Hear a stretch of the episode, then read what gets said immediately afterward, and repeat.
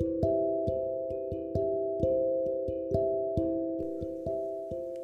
Bienvenidos a Fran Chuchu Podcast, tu podcast alternativo de Voice Love o BL. Me da mucho gusto que estés aquí conmigo porque el día de hoy, y como lo prometí en mi último episodio, vamos a hablar acerca de Nana. Así que por el día de hoy vamos a hacer Girls Love en vez de Voice Love y platicando acerca de esta historia que es tan preciosa, que tiene tantos años, que todavía el día de hoy la puedes encontrar como una historia abierta. Es decir, la autora Aya Sawa nunca ha dicho que no la vaya a continuar, aunque la realidad es que hace 11 años que no publica nada, desde que ella se enfermó y decidió retirarse de la historia, aunque sí siguió trabajando en otros mangas, lo cual es bastante curioso, pero en el caso de Nana específicamente nunca avanzó más. Es una historia que nos va a contar el día a día de dos chicas que curiosamente se llaman Nana, se conocen en un tren. Vamos a hablar de ellas de manera separada. Por un lado tenemos a Nana la cantante y por el otro a Nana la soñadora, que dentro del manga la vamos a conocer más como Nana Hachi, que en este caso en Japón Nana significa 7, Hachi significa 8. También tiene que ver mucho con otra referencia a Hachiko, un perro muy famoso en Japón que siempre fue muy fiel a su amo, porque Nana la cantante siente en Hachi o en Nana soñadora que es como su mascota y tienen un gran amor entre ellas. En algún punto Nana Hachi sí dice que si Nana hubiera sido hombre hubiera sido el amor de su vida y estamos tratando con su día a día, con qué pasó en esa historia, porque sabemos que fueron muy unidas en un momento muy drástico e importante.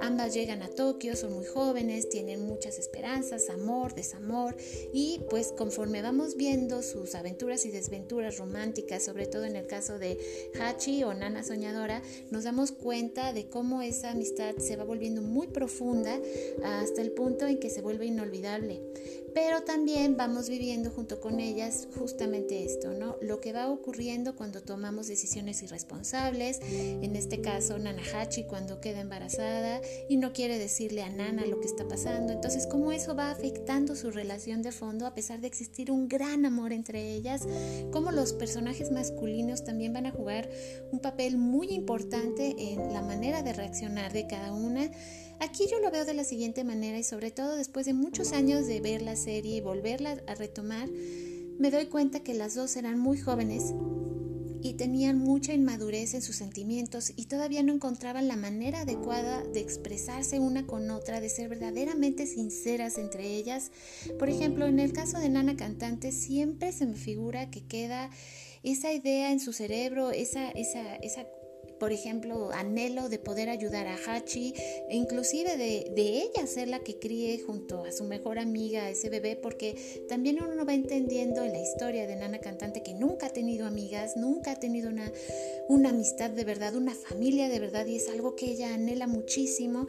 Y por el otro lado de Nana Soñadora o Hachi, ella ha sido una niña más mimada, más cuidada, hasta cierto punto consentida que eh, en su momento de llegar a Tokio se enfrenta al engaño del novio, a un triángulo amoroso, a un embarazo no deseado y eso la va a hacer madurar, creo yo, eh, hasta cierto punto mucho más que a Nana Cantante, que también en algún punto va a tener que aceptar la pérdida de otro gran ser amado para ella, como puede ser su pareja, y cómo todas estas cosas las van a ir transformando hasta un punto donde físicamente ya no están juntas, pero tú sientes que sus almas siguen unidas. Por eso es la belleza de Nana. Algo en lo que se especializa la autora es en que como que los finales felices no son lo suyo. Para prueba otra obra muy importante de ella que es Paradise Kiss, que también es una gran recomendación. Le gusta mucho reflejar cómo es la dureza de la vida, ¿no? Cómo es estar, eh, en este caso, enamorada, pero que no seas correspondida o que tu pareja no te trate de la manera adecuada o que por azares del destino un amor no se pueda llevar a cabo, ¿no? Y estas son de las cosas más dolorosas, porque los amores más grandes de la historia siempre son amores inconclusos. Entonces la autora está muy especializada justamente en este tema.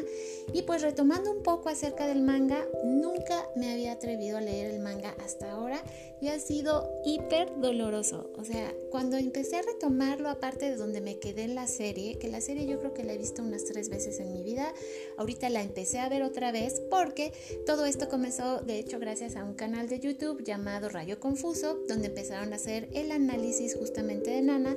Llevan tres episodios, ya van para el cuarto, entonces empecé a ver cómo me removía todavía esta historia, cómo me hacía sentir. Y dije, bueno, vamos a retomarla, vamos a volverla a ver, vamos a leer lo que me falta del manga, porque yo sí sé lo que pasaba, pero nunca me atreví a leerlo. Y es una experiencia realmente dolorosa, tensa. Siempre me identifiqué más con Nana Hachi o Nana Soñadora. Siempre comprendí más su punto de vista. Entonces, en algún punto cuando ella razona que si, por ejemplo, Nana cantante hubiera extendido más su mano y hubiera sido más comprensiva con ella para la situación del bebé y el embarazo no deseado, probablemente se hubieran podido quedar juntas, pero a la vez observas eh, cómo lo, vio y lo vivió todo Nana, en este caso cantante, y por qué le costó tanto trabajo la pérdida de Nana Hachi o Nana Soñadora, porque realmente la amaba muchísimo, la admiraba muchísimo y quería lo mejor para ella y soñaba con inclusive que tuvieran un hogar juntas. Entonces, todas estas situaciones, como, como eh, si de repente ese desamor y esos celos hacen que te alejes de las personas que amas. Entonces, es una gran oportunidad para que vayan a Rayo Confuso y vean estos análisis tan profundos de la serie, para que al igual que yo se animen a leer el manga, que insisto es fuertísimo. O sea, ayer en la noche estaba yo leyendo pues parte del capítulo, me parece que ya voy como en el 50. Si mal no recuerdo, se adaptó hasta como el capítulo 42 o 47, que fue alrededor del tomo 12 y tiene 21. Entonces me faltaron nueve, tomos de ver, que en realidad se pudieron haber hecho sin problema otra temporada de Nana. Pero bueno, por algún motivo extraño no se hizo, aunque se prometió al final de la primera temporada de la serie que sí se iba a hacer una continuación, pero no se hizo. Y sí había material suficiente. Ojalá de esas cosas que en un futuro se pueda retomar, se puede hacer, no diría al principio de la serie porque ese es maravilloso tal cual es, con la animación como es, con la música como es, pero sí sería bueno poder ver plasmado otra vez pues eh, el final de Nana o lo que tenemos de Nana hasta donde llegamos. También Nana tiene pues un live action que fue muy famoso eh, ya les comentaba yo en mi pasado episodio que cuando las obras tienen éxito generalmente llegan a teatro o a live action. Nana no fue la excepción. Recuerdo que la película no me encantó porque todo pasaba demasiado a prisa. Entonces si tú no seguías el manga o no habías visto el anime era muy difícil de llevarle el hilo a cabo. Pero creo que la música de Nana también es una de esas cosas que puedes amar y adorar con todas tus fuerzas. Así que la recomendación de hoy, como les decía, no es un voice love, pero sí es un Girls Love y es Nana y es de mis historias favoritas y quisiera saber tú cómo te sientes al respecto, si te gusta Nana, eh, qué le cambiarías a la historia, qué podrías mejorar si es que ya la leíste y te gusta tanto como a mí. Así que pues no me despido, vamos a tener otro podcast esta semana para platicar acerca esta vez, pues como te decía, de más anime como puede ser Tokyo Revengers o también pues Moriarty de Patriot, pero también de la serie Loki y pues de un tema que me encanta que es el Torque. Así que déjanos tu opinión. Ya tenemos también en este caso nuestras redes sociales. Puedes buscarnos en Voice We Love, en Clan de Sabias, ya sea en el grupo, en Facebook o en Instagram. Y también a partir de ya en Instagram nos puedes encontrar como Fran Chuchu Podcast. Así que ya puedes compartirnos con tus amigos, con tus redes sociales, saber que este es tu podcast alternativo y que estamos aquí. Ahora sí que esperando saber qué piensas de este programa, que nos compartas y pues también nos dejes saber qué sentiste cuando viste Así que no me despido, esto fue Fran Chuchu Podcast y nos escuchamos a la siguiente.